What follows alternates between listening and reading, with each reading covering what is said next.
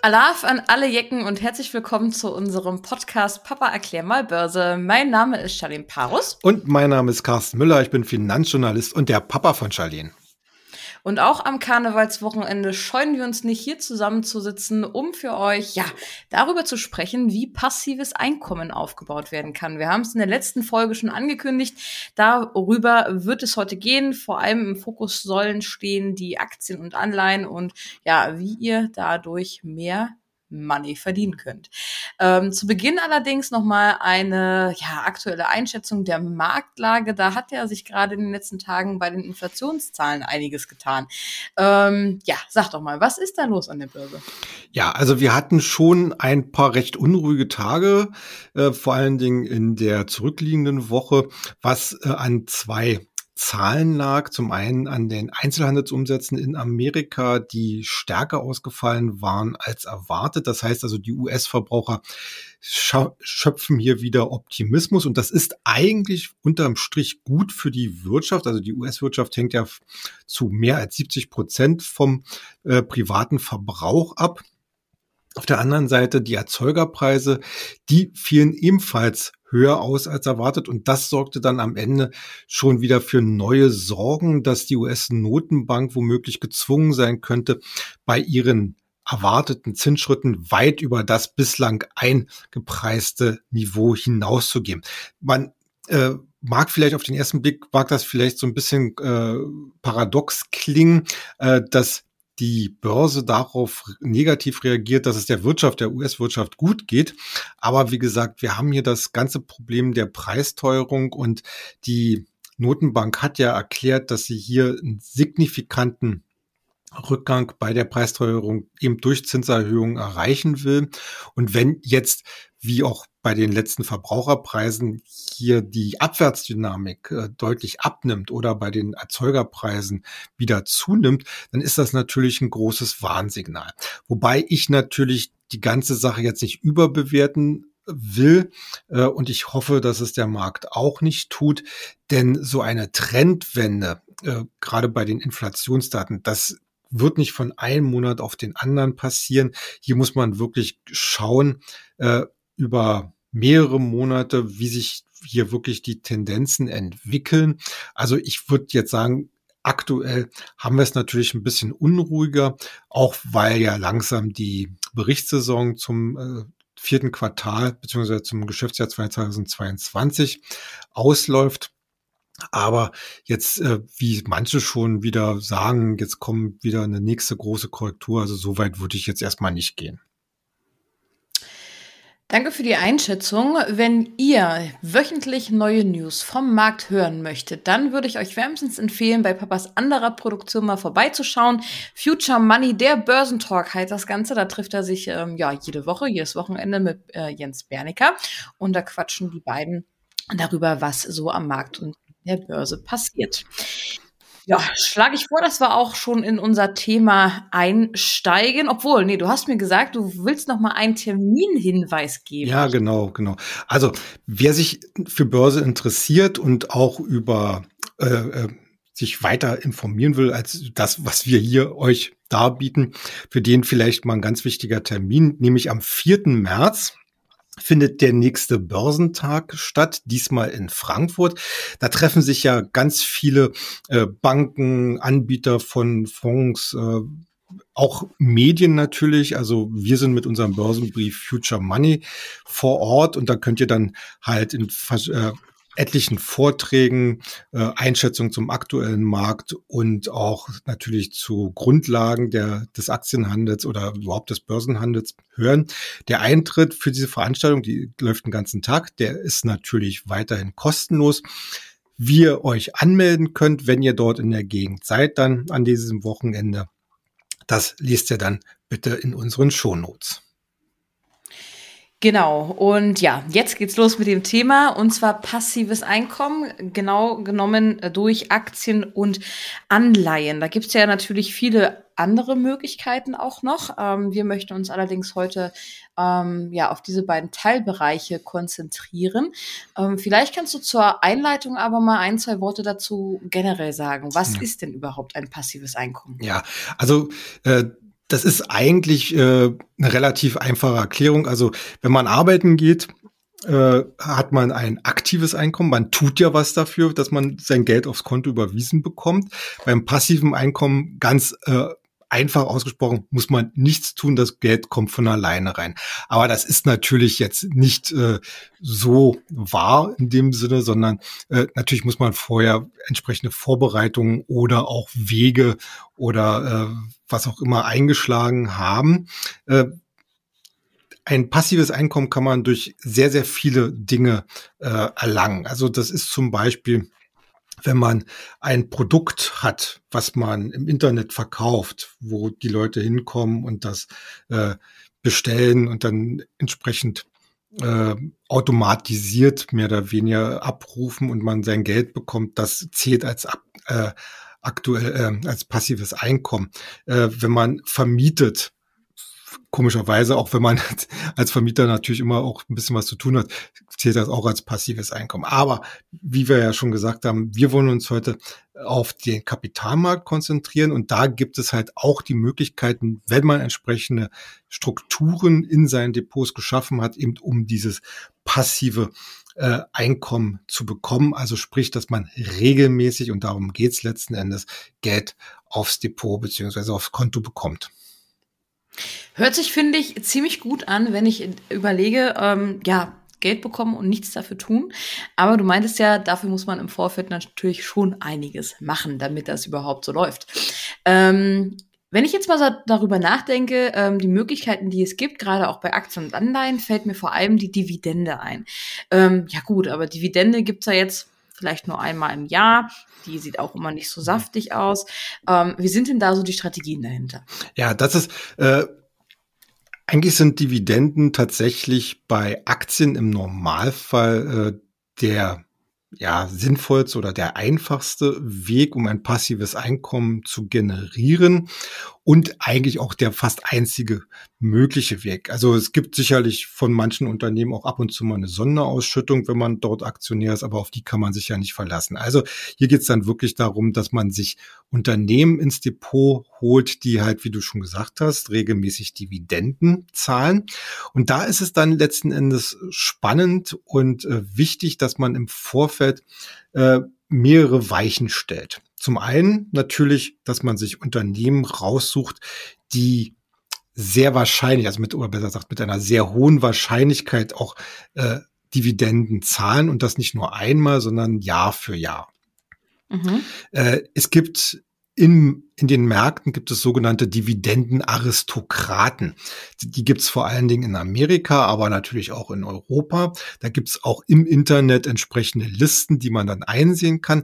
Das sind in der Regel Firmen, die schon seit 10, 20, 30 Jahren Dividenden jedes Jahr gezahlt haben und in der Mehrheit auch jedes Jahr ihre Dividende erhöht haben. Das ist ja äh, auch wichtig für einen selber, denn äh, wenn man auf dem Stand bei der Dividende von vor 30 Jahren wäre, dann würde man den gesamten Wertzuwachs dieser Aktie oder insgesamt der Volkswirtschaft äh, ja gar nicht mitmachen können. Also da müssen auch die Unternehmen sozusagen immer mehr bieten, damit sie auch attraktiv bleiben für entsprechende Anleger.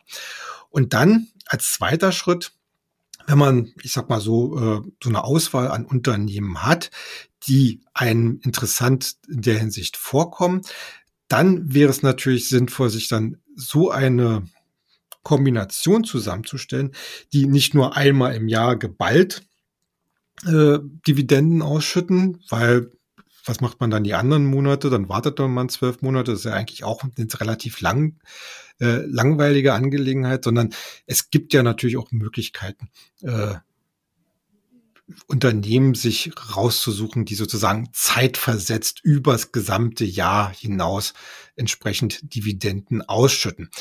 Das mhm. sind, äh, das kann man machen mit jährlichen Ausschüttungen. Aber zum Beispiel bei den amerikanischen Firmen ist das besonders attraktiv. Da gibt es halt auch viele Firmen, die vierteljährlich ausschütten. Das ist natürlich auf äh, den Punkt gebracht, dann jeweils nicht ganz so viel, aber das summiert sich aus und man bekommt einen stetigen Einnahmenstrom. Und das macht die ganze Sache eigentlich so attraktiv. Jetzt ich hoffe, ich spreche für ein paar, äh, mehrere, die hier bei uns zuhören, kann es natürlich durchaus kompliziert sein, das passende Unternehmen rauszusuchen, was halt wirklich eine gute Dividende auszahlt. Du hast zwar gesagt, es gibt die Dividendenlisten, wo man sich informieren kann. Gibt es denn noch andere Möglichkeiten? Also ich spreche im Konkreten von, von ETFs oder von Fonds. Ja, also natürlich äh, weiß ich auch, es ist relativ schwer, wenn man zum Beispiel eine Dividendenstrategie fahren möchte. Äh, ist man ja meistens mangels Masse darauf äh, äh, aus oder, oder gezwungen, nur eine Handvoll Unternehmen sich rauszusuchen. Und natürlich tut dann so ein Griff oder ein falscher Griff bei einem Unternehmen, was dann vielleicht die, die Dividende ausfallen lässt, besonders weh. Und viele Bundesbürger, die sich in den letzten Jahren mit äh, Kapitalanlage beschäftigt haben, investieren halt ihr Geld hauptsächlich auch in Fonds und ETFs. Das ist ja das, äh, worüber wir jetzt reden. Und aber auch bei denen gibt's halt Möglichkeiten, regelmäßige äh, ein regelmäßiges passives Einkommen zu generieren. Denn auch Fonds und ETFs können ja im Zweifel ausschütten. Worauf man als Anleger achten muss, ist natürlich, hier muss man eine Entscheidung treffen, was man mit seiner Kapitalanlage machen will. Will man einen langfristigen Vermögensaufbau, dann sollte man auf jeden Fall immer thesaurierende Fonds oder ETFs auswählen, denn die schütten zum Beispiel die, die Dividenden, die sie von den Unternehmen erhalten, nicht aus, sondern reinvestieren sie. Dagegen äh, eben ausschüttende äh, Fonds und ETFs, da kriegt man dann halt auch regelmäßig seine Auszahlung. Jetzt haben wir ja nicht nur die Aktien, sondern auch die Anleihen. Wie sieht's denn da aus? Ja, Anleihen sind natürlich ein ganz spannendes äh, Feld, weil vor allen Dingen hier die ähm, Berechenbarkeit wesentlich höher ist. Äh, vielleicht noch mal ganz kleinen Schritt zurück, einfach mal um noch mal den Vergleich oder den Unterschied zwischen Aktien und Anleihen herauszuarbeiten und was das am Ende für die Anlage ja auch bedeutet. Wenn ein Unternehmen X äh, eine Dividende zahlt, ist das schön. Aber es ist ja letzten Endes nicht gezwungen. Also das man gibt den einen Teil des Gewinns, den man im Jahr gemacht hat, gibt man an die Aktionäre weiter. Das ist äh, Shareholder Value. Das ist natürlich gern gesehen und wird auch erwartet. Aber was passiert, wenn eine, wenn ein Unternehmen zum Beispiel Verluste macht? Dann zahlt man vielleicht die Dividende aus der Substanz oder kürzt die Dividende oder lässt sie äh, ausfallen. Bestes Beispiel ganz aktuell, Commerzbank, habt ihr vielleicht mitbekommen, die Commerzbank hat es ja geschafft, jetzt äh, ab 27. Februar wieder in den DAX zu kommen, hat äh, bei der Bekanntgabe ihrer aktuellen Zahlen auch angekündigt, dass sie jetzt eine Dividende von 20 Cent die Aktie zahlen möchte. Aber vorher sahen halt die Aktionäre drei Jahre lang in die Röhre. Also das mhm. heißt, äh, ein Unternehmen kann Dividenden ausschütten, muss aber nicht. Es gibt keinen Rechtsanspruch darauf. Auf der anderen Seite Anleihen, da bist du nicht Besitzer dieser Firma, Miteigentümer dieser Firma, was du normalerweise als Aktionär ja bist, sondern du bist Gläubiger dieser Firma. Also du leist ja nur dein Geld der entsprechenden Firma. Und das heißt, wenn du der Firma Geld leist, hast du auch einen rechtlichen Anspruch darauf, dass dieses Geld verzinst wird. Im Normalfall kaufst du also eine Anleihe einer Firma XY und diese Firma sagt, okay, wenn du mir diese, äh, wenn du mir dieses Geld gibst, wenn du diese Anleihe kaufst, dann verspreche ich dir, dass du zu dem und dem Termin in dem und dem Jahr, äh, Monat eben deine Zinsen bekommst. Und wenn ich als Firma das nicht schaffe, dann habe ich echt ein Problem, ein rechtliches Problem, weil äh, dann kann ich als Gläubiger zum Beispiel, ich sag mal ganz krass ausgedrückt, hingehen und könnte sagen, okay, also äh, entweder machst du jetzt einen Aufschlag oder ich verklag dich oder wenn es ganz übel kommt, äh, ich will, dass, dass die Firma in Insolvenz geht und äh, dass ich aus der Masse irgendwie noch mein Geld irgendwie rauskriege. Also äh, das ist ein mhm. ganz anderes Vertragsverhältnis und damit bist du als Anleihengläubiger eigentlich in einer wesentlich stärkeren Rechtsposition. So, das äh, erstmal als Unterschied als Aktionär und Anleihengläubiger. Von der Struktur her, äh, was man mit Anleihen machen kann, ist es dann aber ähnlich wie bei Dividenden. Also wenn ich Anleihen habe und ich weiß, wann äh, werden denn die Zinsen gezahlt und ich, äh, dann weiß ich auch, wie viel Zinsen garantiert gezahlt werden im Normalfall. Und auch hier kann ich dann am Ende, wenn ich die Möglichkeit habe, mehrere Anleihen, äh, äh in mehreren Anleihen zu investieren, kann ich natürlich dann das auch so strukturieren, dass ich über das Jahr hinaus regelmäßige Einnahmen generieren kann. Das Problem bei Anleihen ist eigentlich aus der, aus der Sicht eines passiven Einkommens, dass ich aber natürlich nach einer gewissen Zeit äh, wird die Anleihe fällig und dann muss ich mich halt nach einem neuen Papier umgucken. Mhm. Jetzt nehmen wir mal an, ich habe mich jetzt für ähm, Aktien, normale Aktien, Einzelaktien ähm, entschieden, möchte dort meine Dividende jedes Jahr bekommen. Ist das denn alles, worum ich mich kümmern muss? Eine Aktie aussuchen, hinlegen ins Depot und warten, bis die Dividende ausgeschüttet wird? Oder muss ich noch irgendwas anderes beachten? Gibt es Steuern oder gibt es vielleicht Freigrenzen? Oder was muss ich sonst noch so ja. beachten in diesem Kontext? Ja, also äh, natürlich die steuerliche Komponente ist immer äh, wichtig, denn Dividenden und, an, und Zinserträge, zum Beispiel aus Anleihenzinsen, die müssen natürlich versteuert werden. Also da gibt es den entsprechenden Freibetrag äh, für solche Kapitalerträge. Das ist ja auch zum Beispiel sinnvoll, äh, so einen Freistellungsauftrag bei seiner Bank oder seinem Broker, wenn man es kann, äh, hinzugeben, dass äh, erst einmal die Zins- und äh, Dividendeneinnahmen nicht äh, versteuert werden. Aber im Normalfall äh, unterliegen diese der Kapitalertragssteuer, die ist ja 25 Prozent plus Soli plus eventuell Kirchensteuer. Das sind dann, da landet man dann irgendwie, glaube ich, bei 26,xx Prozent. Anderes Thema natürlich auch äh, solche Investments, die passives Einkommen generieren, müssen natürlich regelmäßig beobachtet werden. Ich habe es ja schon gesagt, also beim Unternehmen kann sich mal was ändern, kann, können die Geschäfte schlechter laufen, kann die Dividende äh, ausfallen.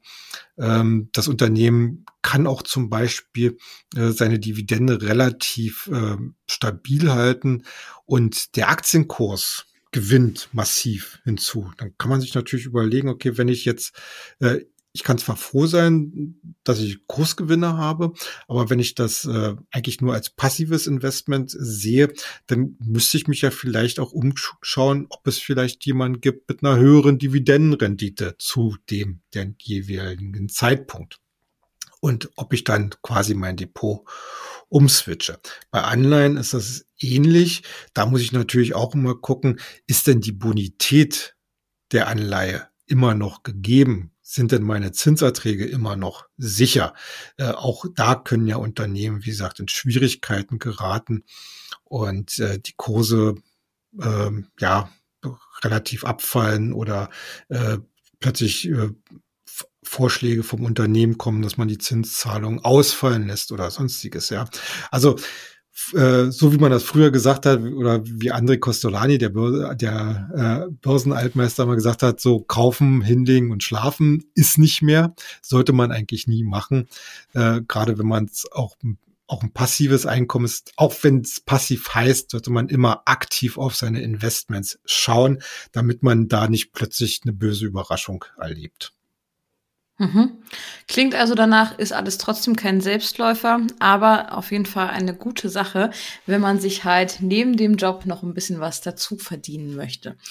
Ähm, ja, wir haben das Thema Einzelaktien gehabt und wenn ihr wissen möchtet, wie ihr besser eure ja, Investments bewerten könnt, also die richtigen Investments, die richtigen Aktien für euch heraussucht, dann solltet ihr auf jeden Fall in zwei Wochen zu unserer Folge wieder einschalten, denn da wird es um das ganze Thema Bewertung von Aktien gehen.